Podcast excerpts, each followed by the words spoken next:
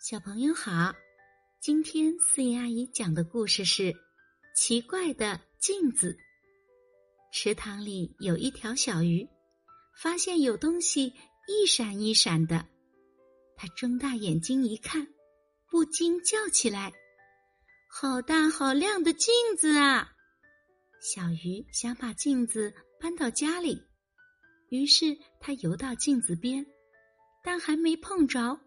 镜子就碎了，小鱼心里难过极了。但是不一会儿，那镜子又圆了起来。于是小鱼急急忙忙找来了正在河边唱歌的小青蛙。小青蛙用宽宽的大嘴巴，刚想轻轻衔住镜子，只见镜子又碎了。等到镜子又圆了。小鱼找到正在水中跳舞的河蚌，河蚌用两片蚌壳，刚想轻轻的夹住镜子，可镜子又碎了。大家都很难过，可是又感到很奇怪。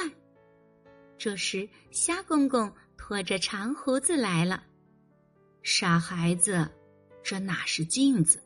这是月亮倒映在水面上了，小鱼、小青蛙、小河蚌都抬起了头，大家看看天，又看看水面，都哈哈的笑了起来，连池塘里的月亮也笑了。